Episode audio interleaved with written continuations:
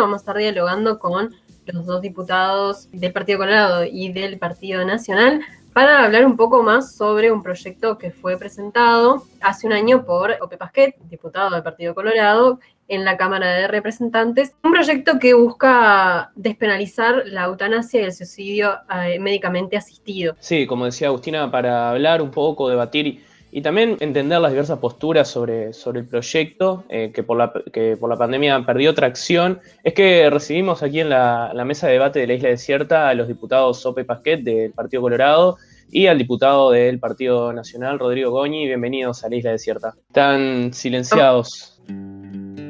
Nos, nos, habían pedido que nos muteáramos, por eso estábamos así, pero muchas gracias. Claro. Buenos días. buenos días. Bueno, muchas gracias también. Este, este, un gusto estar en. Adelante, Goñi. No, no, un gusto estar con ustedes y este, en este nuevo proyecto que, que laburamos el, mayor de los éxitos. Bien, muchísimas gracias. Bueno, para empezar, eh, bueno, etimológicamente eutanasia significa buen morir, pero queríamos saber qué, es lo que entienden ustedes eh, por eutanasia. Arrancamos con, con Pasquet y, y después va Bien, el concepto creo que no, presenta mayores dificultades. La eutanasia es la acción de una persona que da muerte a otra por móviles de piedad y a pedido de ésta. Es la definición que contiene, por ejemplo, nuestro Código Penal actual cuando tipifica el homicidio piadoso. Este es el nombre que le da el Código Penal vigente a esa conducta. Eh, la conducta de la persona de antecedentes honorables, dice nuestro código, que ha pedido, mediante súplicas reiteradas de la víctima, eh, le da muerte por móviles de piedad. Ese es el, concepto de la eutanasia. Eso es una acción y pone fin a la vida de una persona cuando esta persona lo solicita. El que actúa lo hace por móviles de piedad, no para obtener un provecho económico, no por rencor, por odio, por lo que fue, por móviles de piedad. Esa es la idea de la eutanasia en nuestro Código Penal actual. Sí, eh, me parece buena la pregunta, Camilo, porque eh, hay mucha confusión. Nosotros lo seguimos viendo eh, aún en el propio Parlamento. Cuando le preguntamos y conversamos con otros legisladores sobre este tema, yo te diría que la mayoría, no sé si la mayoría, pero una buena parte de los legisladores sigue sin tener muy preciso qué, a qué nos referimos cuando hablamos de eutanasia. OPE lo definía eh, perfectamente bien, pero muchos, digo, mucha gente y aún muchos legisladores piensan que, por ejemplo, eutanasia es eh, sedación paliativa. Eh, sedación paliativa es determinadas fármacos que se le dan a una persona cuando tiene sufrimientos ya que no se pueden controlar por, por otras vías, incluso la sedación paliativa puede sacarlo, como se dice, de conciencia, eh, para que realmente esa persona no sufra. Bueno, eso no es eutanasia. Eutanasia es, como dice Ope, es dar muerte a otra persona cuando ésta se la pide. Por eso este, hay confusión con el encarnecimiento, ensañamiento terapéutico, eh, hay confusión con eh, todas estas este, metodologías que los cuidados paliativos utilizan para aliviar el dolor que eh, bueno, no son eutanasia. Así que este, quedémonos con el, con el concepto que muy precisamente este, definía OPE para el término eutanasia. Bien, si vamos entonces a, las diferencias planteadas entre eutanasia y los cuidados paliativos que estábamos dialogando.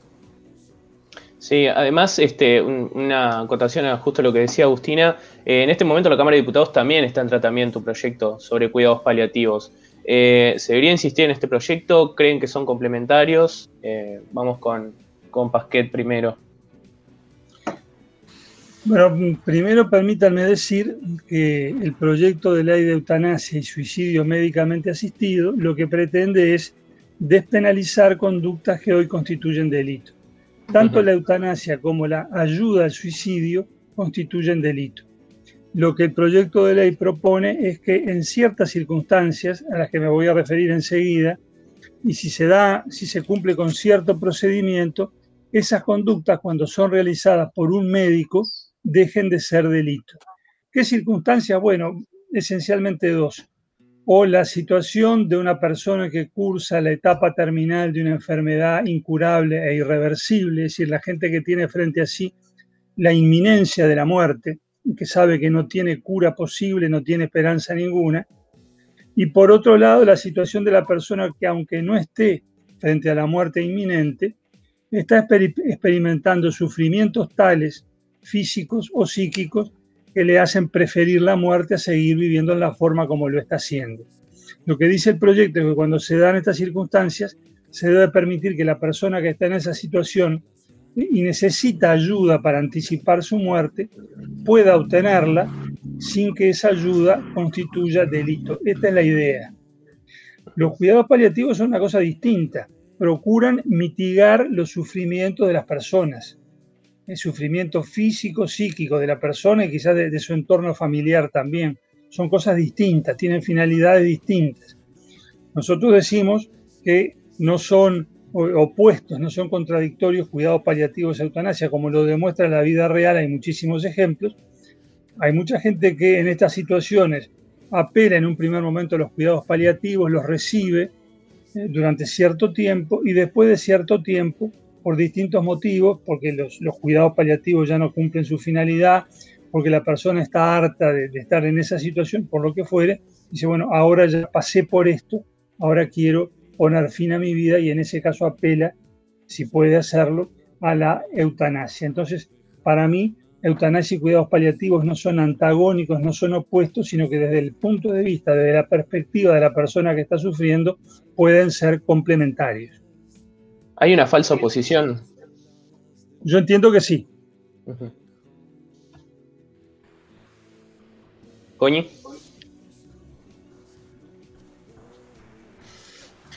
Bueno, nosotros creemos que, que, son antagónicos eh, y que son, eh, como también lo planteaba Ope, su, objetivo y su finalidad es, son opuestas. ¿Por qué? Porque los cuidados paliativos siempre, siempre, siempre, por su definición y por su, todas las definiciones que incluso lo establece la ley, da como única y principal, como única respuesta atender, cuidar, aliviar, acompañar la vida del paciente. Nunca dar muerte. Los cuidados paliativos nunca dan muerte. Eh, entonces, anticipada. Eh, podrá venir la muerte como, como consecuencia siempre de la enfermedad. Y por supuesto, eh, por eso muchos este, confunden cuando se da la sedación paliativa, cuando sale de conciencia, la gente cree que allí se le dio muerte. No, la persona con los cuidados paliativos nunca se le va a dar muerte anticipada con esa intencionalidad. Eh, los cuidados paliativos, además, a mí me gusta, digamos, por la vía de los hechos explicarlo. La, la, enorme mayoría, te lo dicen todos los paliativistas, la enorme, enorme mayoría de los que eh, entrando a cuidados paliativos piden la eutanasia, eh, luego que reciben efectivamente los cuidados paliativos, revierten, es decir, desisten del pedido eutanásico. ¿Por qué? Y bueno, porque en realidad la enorme, enorme, enorme, enorme mayoría de los que piden eutanasia lo que están pidiendo es acompañamiento, es alivio. Porque entre otras cosas, está absolutamente demostrado que la situación de enfermedad eh, en la etapa terminal, eh, esa agonía, bueno, eh, genera desesperación. Y en esa desesperación, bueno, si, y ahí está la gran diferencia que nosotros planteamos con, el proyecto y por eso nuestra incompatibilidad, si nosotros ofrecemos, y el Estado ofrece, y los médicos ofrecen, y, y la sociedad ofrece el alivio, esa persona va a revertir del pedido eutanásico. Por eso nosotros insistimos, y es nuestra gran batalla, y esperamos convencer a OPE también, de que primero se apruebe el proyecto de cuidados paliativos, en el cual estamos todos los partidos de acuerdo, implementemos los cuidados paliativos efectivamente, no de boca, no es simplemente decirle están, los tiene a su disposición, no, que realmente eh, hoy los uruguayos que en un número mayor de la mitad y ahora los últimos eh, datos estadísticos del Ministerio de Salud Pública están marcando que es bastante más de la mitad que no acceden a cuidados paliativos de, calidad. Por lo tanto, eh, si estuviéramos, si aprobáramos hoy la eutanasia, estaríamos empujando a una decisión absolutamente injusta, porque le diríamos sufrimiento al no haber cuidados paliativos o la eutanasia. Y bueno, la, la, enorme, enorme mayoría de las personas no queremos sufrir. Entonces, este, nos, estaríamos empujando a la muerte anticipada si no damos los cuidados paliativos. Por eso, además, hay un tema estratégico de eh, dar primero un efectivo acceso a todos los uruguayos a los cuidados paliativos, porque además estamos convencidos de que incluso, incluso después que se este, aprobara este, este, proyecto, y si alguien eh, eh, pide la eutanasia, en cualquier caso cualquier caso va a ser un número infinitamente menor. Entonces, si como sostenemos nosotros, eh, acá, si se da lo que se ha dado en todo el mundo, pasaríamos a tener un número de muertes anticipadas por eutanasia mayor a todos los muertos de COVID en un año. Es la cifra estadística que demuestran los países que aplican la eutanasia. Entonces, me parece que este, eh, es un deber. En cualquier cosa no tenemos nada para perder, ¿no? todo para ganar, muchas vidas para ganar, cientos y yo diría miles de vidas para ganar, aprobando los cuidados paliativos. Primero, no solamente aprobando, empujando y garantizando su efectiva implementación para que todos puedan acceder a ellos. ¿Me permiten? Sí, claro, adelante. Digo, me, sorprende que se diga que no tendríamos nada para perder. Quizás los que hoy tenemos la fortuna de estar sanos, vaya uno a saber por cuánto tiempo, no tenemos nada que perder. Pero y la gente que está enferma, que, está cursando justamente una enfermedad incurable e irreversible, la gente que está sufriendo hoy, no tiene nada para perder si le dicen, para que usted tenga la posibilidad de poner fin a su vida, si es que eso es lo que usted quiere hacer, va a tener que esperar que no solamente que se vote la ley de cuidados paliativos, para lo cual yo ya, ya adelanto mi voto, pues ya firmé el proyecto inclusive, sino que va a tener que esperar que eso se implemente efectivamente en todo el territorio nacional. Sabemos lo que puede demorar la puesta en práctica de las leyes en nuestro país, sobre todo en contextos de dificultades económicas como el que hoy tenemos.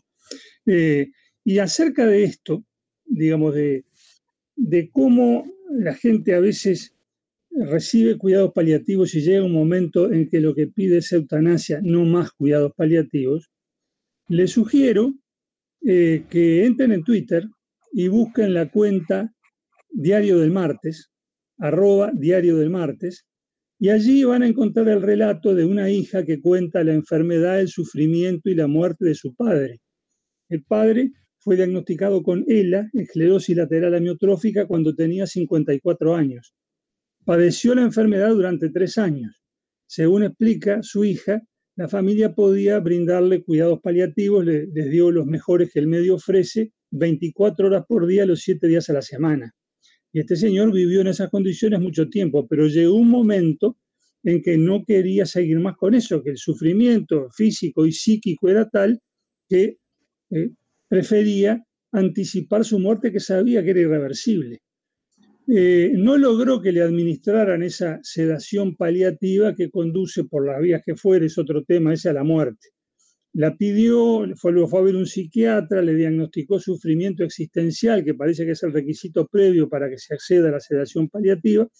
Finalmente, varias semanas después, logró su propósito, le administraron la sedación paliativa. Y lo que cuenta la hija es que esas semanas que pasó esperando fueron para él una tortura que ella no le desea ni a su peor enemigo, dijo. Entonces creo que esto demuestra con un ejemplo de la vida real cómo hay gente que pasa por los cuidados paliativos, que seguramente se beneficia con ellos durante un tiempo determinado y llega a cierto punto en que no quiere más eso y pide otra eh, respuesta a su situación que es la eutanasia. Esto es un caso local, insisto, Twitter cuenta Diario del Martes. Pero si quieren un caso internacional notorio en la prensa del mundo en estos días, fíjense lo que pasó en Perú el mes pasado. En Perú, donde no hay ley de eutanasia, un juez en vía de amparo hizo lugar a la demanda de una persona, la señora Ana Estrada, que pidió que en el caso de ella se le habilitara la eutanasia, porque esta mujer padece una enfermedad degenerativa incurable desde los 12 años, tiene 44, ha pasado toda una vida de tratamiento y sufrimiento, está en silla de ruedas desde los 20, y a los 44 años, después de recibir cuidados paliativos durante muchísimo tiempo, llegó a la conclusión de que no quiere más eso y pide anticipar su muerte. Y el juez le dio la razón y los organismos del Estado demandados en esa acción de amparo, que eran el Ministerio de Justicia y el Ministerio de Salud, no apelaron la sentencia judicial que quedó firme. Otro ejemplo bien reciente y resonante en el plano internacional que demuestra cómo algunas personas apelan primero a los cuidados paliativos y luego en cierto momento de la evolución de su enfermedad y de su propio desgaste anímico, psicológico, lo que fuere, dicen, bueno, hasta acá llegue, quiero poner fin a esta situación. Que sean uno o dos entre, no sé, 10 o 20 o 100, no importa. Esa persona que está en esa situación, yo entiendo que tiene derecho, un derecho humano fundamental a disponer de su vida en esa situación, en esas circunstancias, y a recibir ayuda de terceros si no puede hacerlo solo. Bien, antes de, darte la palabra a Bonnie, que, tenés la mano levantada, reenganchar con una cuestión que estábamos hablando que va de la mano. Em, se habla también en este sentido de lo que es darle un fin, un fin a la vida eh, de manera digna. Eh, no sé, capaz que tu comentario va por este lado, pero si no puedes reenganchar también. Eh, ¿Crees que es un...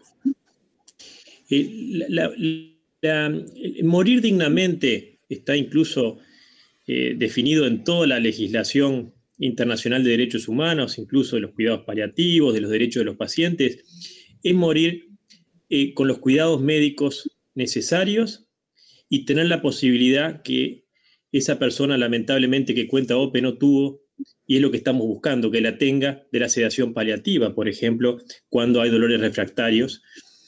Y eh, importan sí el número de casos por la siguiente razón, y por eso el Código Penal hoy establece el homicidio piadoso para los casos excepcionales. Lo que a mí me gusta como legislador y siempre hago es ver eh, los efectos de una ley. Y yo lo que de alguna forma adelanté y, lo reitero ahora, los efectos de esta ley, que en caso de, eh, dice OPE, podría haber una o dos personas, todos los paliativistas, hoy salió una carta en búsqueda de una paliativista experta, eh, experta en, oncología y que, acompañó más de 8.000 pacientes, según ella dice, en este estado terminal. Son contados con los dedos de la mano los que piden igualmente la eutanasia. Más allá de que nosotros creemos que el Estado nunca debe dar eh, la muerte ni autorizar la muerte, como tampoco debe autorizar que si alguien quiere vender un órgano lo haga, o si alguien quiere esclavizarse lo haga. No siempre el Estado tiene que satisfacer los pedidos de las personas por ley. ¿Por qué por ley no lo puede hacer? Porque por ley eh, tiene efectos sobre la sociedad en su conjunto. Y lo que está demostrado en todos los países donde se aplica esta ley es que quizás se pueda satisfacer, que es muy discutible cuando esa persona en esa desesperación está con aptitud eh, para, eh, y la libertad y la autonomía suficiente para decir yo quiero la muerte. Es un tema muy cuestionado que ojalá en el Parlamento se pueda discutir. Los psiquiatras te dicen, te cuestionan esta posibilidad de la, la auténtica autonomía cuando se da. Pero en cualquier caso, los efectos es que en el Uruguay, según las estadísticas, lo que ha pasado en el resto del mundo, si hubiera una ley de, legal, para, de eutanasia, estaríamos empujando a cientos y cientos de uruguayos, más de mil por año, que no quieren la muerte. Entonces, yo cuando hago una ley no la hago por mis intenciones o porque yo pueda satisfacer a uno o dos personas un presunto derecho que hoy no existe, ¿no? Lo estaríamos dando, hoy no existe ese derecho. Lo que sí estaríamos violentando y vulnerando, sí, eso lo afirmo, porque ha pasado en todo el mundo, el derecho humano fundamental a la vida, a la dignidad y a la libertad de miles de uruguayos, que estaríamos empujando a la muerte. Y yo lo firmo ahora, porque Uruguay no va a ser la excepción con relación al resto del mundo. Uruguay va a pasar lo mismo que ha pasado en el mundo, que mueren en un, eh, aproximadamente un 4% de, de personas por eutanasia, que por supuesto, si hoy no la piden es porque la eutanasia genera demanda. Entonces, viendo estos efectos, cuando se dice no, no genera daño sobre otros, sí genera daño sobre otros. ¿Cómo no va a generar? Los efectos de la ley generan, por lo pronto, en cientos y cientos de uruguayos que van a pedir la eutanasia sin quererla. Lo que quieren es el alivio, el acompañamiento, no sentirse una carga. Esta ley lo que hace es profundizar, hoy eh, un artículo lo recomiendo de Álvaro Uchaín en la contratapa del país, que lo expresa, eh, por supuesto, con la excelencia de siempre, lo que se hace es estimular de alguna manera que, y, generar una demanda de eutanásica que hoy no existe. Nosotros creemos que, como bien dice Uchaín, y pongo en palabra de él, la eutanasia es la contracara del humanismo. Es, de alguna forma, es profundizar esta cultura del descarte diciéndole a todas las personas que están en esa situación, ¿por qué no te mueres? Esa es, de alguna forma, lo que nosotros creemos que tenemos que evitar. Sí, el Estado debe dar los cuidados paliativos, nunca dar la muerte anticipada. Cuando el Estado se mete a dar la muerte, eh, como está demostrado en el mundo además, no es solamente para los casos de sufrimiento insoportable, que además es, una cuestión muy subjetiva, ni enfermedades incurables, que hoy no existe esa terminología porque todos los días se van descubriendo nuevos remedios y nuevos tratamientos para que esa enfermedad deje de ser incurable. Entonces, nosotros lo que creemos es que realmente tenemos que dar como respuesta a las, a las, personas que están en la situación que OPE incluye en su proyecto el cuidado paliativo para que pueda vivir hasta el último momento de su vida sin sufrimiento, sin sufrimiento, pero no anticiparle la muerte. Bueno, yo digo que eso que postula Rodrigo, desgraciadamente, no es posible y que la realidad demuestra que no es posible, que hay gente que sufre y no hay cuidados paliativos que lo arreglen. Y no es gente que lo diga de la boca para afuera, sino que es gente que ha muerto en esas circunstancias y sus familiares cuentan lo que les pasó en términos muy vívidos que no pueden dejar de conmodarnos si los leemos. Eh, eso por un lado. Segundo, eh, no, no entremos en el terreno de las especulaciones fantásticas sobre las consecuencias devastadoras de esto porque nos llevan quién sabe a dónde. Decir que el 4% de los uruguayos moriría por eutanasia, con todo respeto, creo que no, o no se expresó bien Rodrigo, no, no meditó acerca de lo que dijo. si somos 3 millones y medio de habitantes, el 4% somos 140 mil. Digo, eh, no, es posible eso. el 4% de las el 4%, el 4 de las muertes. Ah, bueno, de esa aclaración era indispensable. Pero digo, ¿qué vamos a pensar? Que la gente es tan, digamos, eh, carece hasta tal punto de reflexión y voluntad que si uno le sanciona una ley de eutanasia van y se matan, así, o, piden la muerte, eh, y no lo harían espontáneamente, lo hacen porque la ley se los sugiere. Tenemos tan pobre opinión de las personas, de los ciudadanos, que siguen dócilmente una indicación que los lleva a la muerte. Digo, no se trata tampoco de que el Estado ofrezca la muerte, no estamos proponiendo nosotros la organización de un servicio público de eutanasia, no es eso, lo dije al principio, es la despenalización de la conducta del médico que libremente, sin que se le imponga ningún deber, libremente accede al pedido de una persona y dice, bueno, si vos que te encontrás en esta situación me pedís que te ayude a morir, yo médico, después de verificar que estás en la situación prevista por la ley, decido ayudarte. No es el Estado. El Estado uruguayo, como yo creo que todos los estados del mundo, tiene leyes que habilitan el dar muerte a otro en ciertas circunstancias. No me refiero solamente a la legítima defensa, que eso lo entendemos todos, Sabemos también que eh, el personal que custodia las cárceles, por ejemplo, las Fuerzas Armadas, cuando se ocupan de la custodia perimetral de las cárceles, cuando alguien intenta evadirse, una vez que cumplen con lo que se llama la consigna de centinela, si le dan la voz de alto una vez, dos veces, tres veces, disparan al aire, pueden dispararle a la persona que está intentando huir. Y si lo matan, la conducta está justificada porque el personal está dando cumplimiento a la ley. Es decir, que el Estado uruguayo admite que en ciertas circunstancias, para hacer respetar la autoridad del Estado, para impedirle que está justamente preso se vaya de la prisión, se actúe contra su vida. Es decir, estamos en el terreno en que en ciertas circunstancias se admite el dar muerte. Acá de lo que se trata es de, eh, de insisto, considerar que no es delito la conducta de alguien que ayuda a otro a morir cuando ese, esa persona que pide ayuda está realmente desesperada, angustiada y pide ese auxilio. Que pueda haber gente que lo hace en condiciones tales que nublan su discernimiento. Ah, puede ser, sí, claro. En ese caso el médico tendrá que negarse al pedido.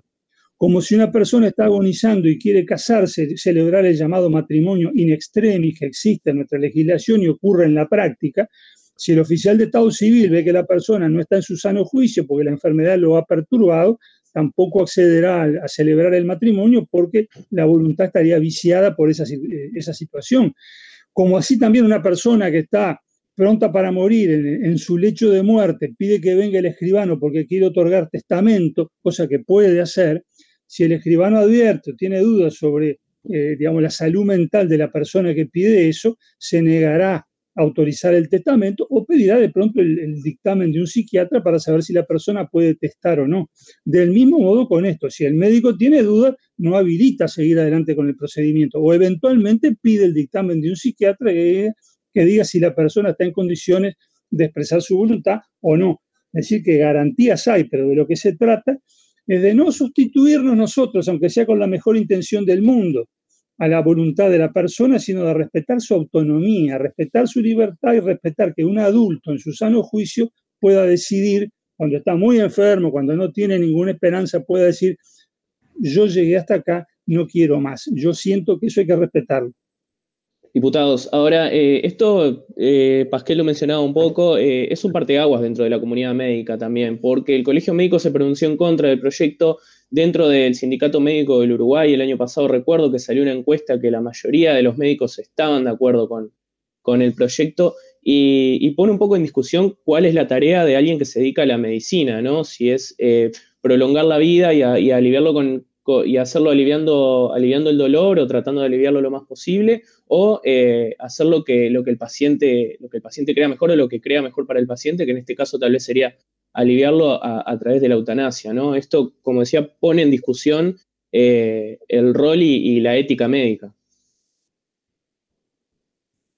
nosotros, digamos, el colegio médico es el encargado por ley, sabiamente el Parlamento uruguayo eh, le adjudicó esa tarea, le encargó esa tarea al colegio médico. El colegio médico no hizo otra cosa que reafirmar lo que desde hace 2500 años eh, es el principio fundamental de la, ética médica. El comportamiento médico siempre está dirigido a cuidar, aliviar, eh, curar y acompañar al paciente, nunca dar la muerte. Al punto de que la prueba más cabal es que eh, a los médicos no se, les enseña a matar al paciente, a dar muerte anticipada, para decirlo en, un lenguaje más, más liviano.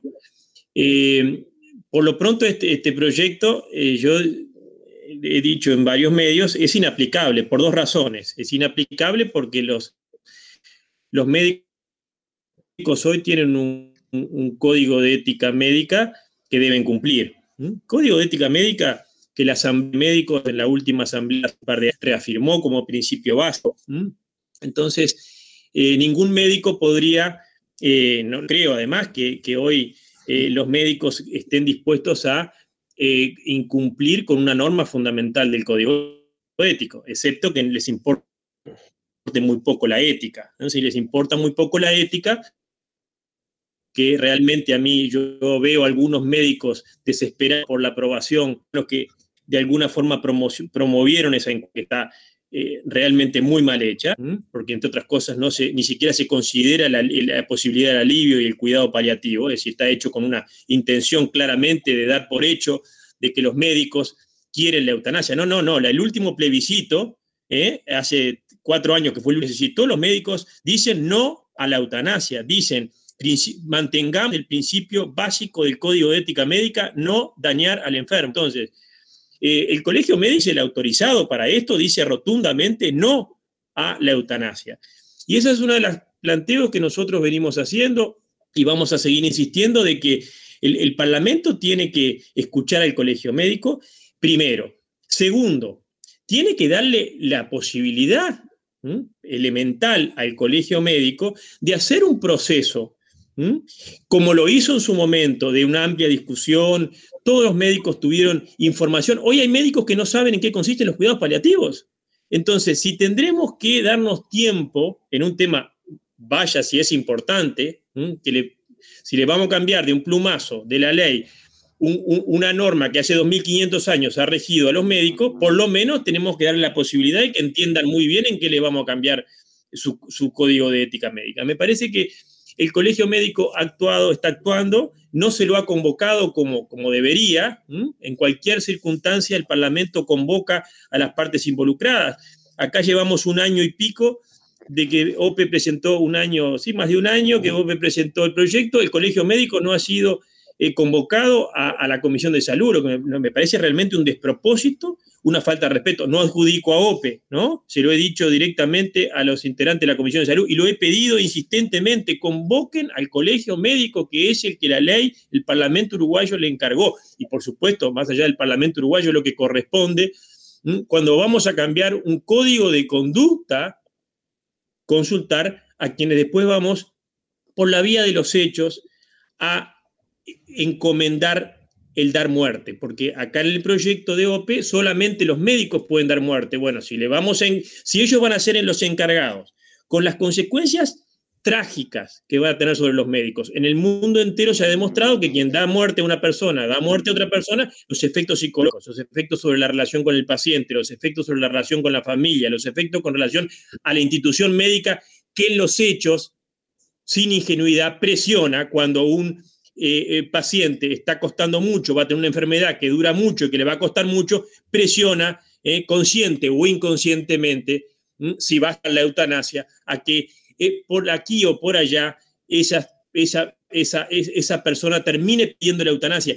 Absolutamente incontrolable. Tú no podés, no tenés ninguna forma realmente, excepto que hagas pericias psiquiátricas que no están en la ley, de cuando una persona dice, yo tengo un sufrimiento insoportable, tengo un sufrimiento insoportable totalmente subjetivo, entonces yo, ¿quién me va a decir? ¿Quién sos tú, doctor de medicina, para decirme a mí si yo realmente no quiero la muerte? Bueno, eh, naturalmente la, manipulación que hay detrás, la presión que hay detrás y el mensaje de la sociedad que le dice a la persona sola, anciana, enferma o, o discapacitada o dependiente, ¿por qué no te mueres? Eso termina como está demostrado en el mundo, siendo la verdadera motivación y determinación a que se pida la eutanasia. Por eso nosotros entendemos que no debe darse. Y el colegio de médicos, que es el único encargado para decir sí o no, dice...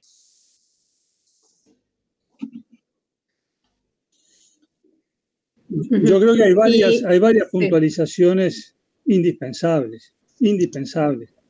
En primer lugar, yo presenté el proyecto hace más de un año, el 11 de marzo del año pasado, pero la Comisión de Salud no empezó a tratarlo hasta este año.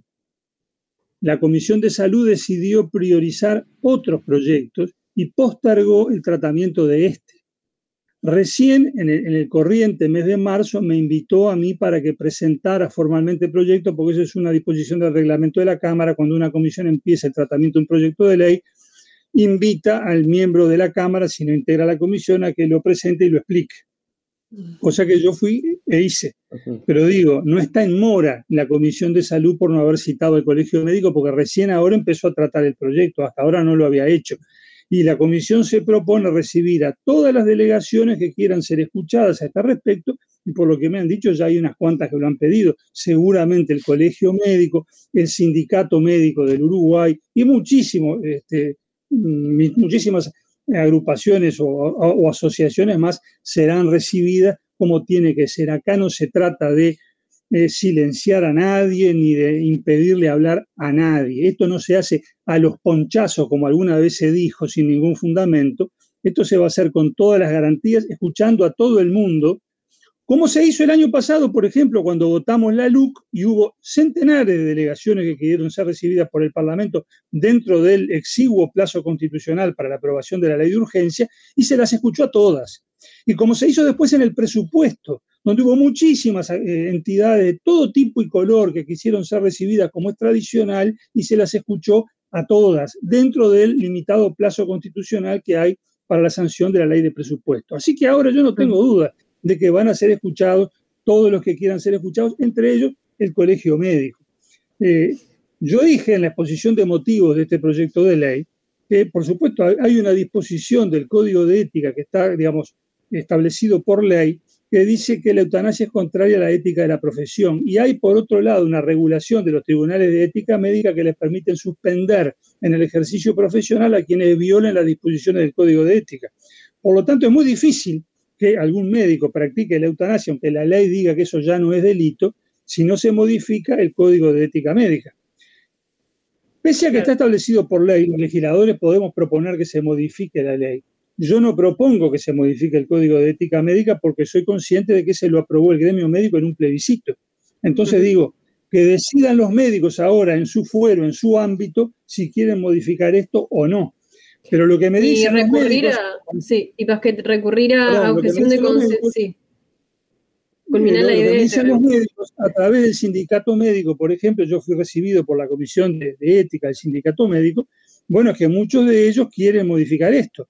Y hay una encuesta en el gremio médico hecha por equipos consultores que dice que el 80% de los médicos está a favor de la eutanasia, así como hay una encuesta de factum entre la población general que dice que el 80% está a favor de la eutanasia, así como hubo una encuesta en España poco tiempo antes de que se sancionara la ley de eutanasia, que de paso les aviso, hoy se publica en el Boletín Oficial de las Cortes, Hoy está publicada la ley de eutanasia española en el boletín oficial de las Cortes Españolas. Hubo una encuesta en España que dice que cerca del 90% de los médicos está a favor de la eutanasia, porque el concepto que tienen los médicos acerca de lo que es su profesión y sus deberes cambia históricamente como cambian tantas otras cosas con la historia. Y hoy los médicos entienden que asistir a la persona en el instante final de su vida, que es el de la muerte, el, acto de la muerte es el acto final de la vida, eso también forma parte de sus obligaciones y que ayudar al bien morir es algo que cabe perfectamente dentro del concepto de lo que debe ser la medicina. Ahora, mi proyecto, insisto una vez más, para evitar tergiversaciones, no obliga a nadie a nada, no obliga al paciente a pedir la eutanasia, eso es un acto libre, eh, no obliga al médico a practicarla, no le obliga siquiera a dar explicaciones, basta con que diga que no. Entonces, por eso no se precisa la objeción de conciencia, porque la objeción de conciencia sirve para relevar a alguien de un deber que se le ha impuesto. Si yo tengo, si alguien me impone un deber, la ley o el reglamento, o lo que fuere, y yo tengo una objeción de conciencia, tengo que poder hacerla valer. Pero en este caso no se necesita ni siquiera eso, porque el proyecto de ley no le impone ninguna obligación a nadie. Si un paciente que se está muriendo y va a, ver a, su médico y le dice, doctor, ayúdeme a morir porque estoy sufriendo mucho, el médico le puede decir, no, yo no hago eso, buenas tardes y termino ahí. No precisa ninguna objeción de conciencia ni nada por el estilo. Bien, diputados, tenemos que ir cerrando, nos queda muchísima tela, tela por cortar, muchísimo para hablar.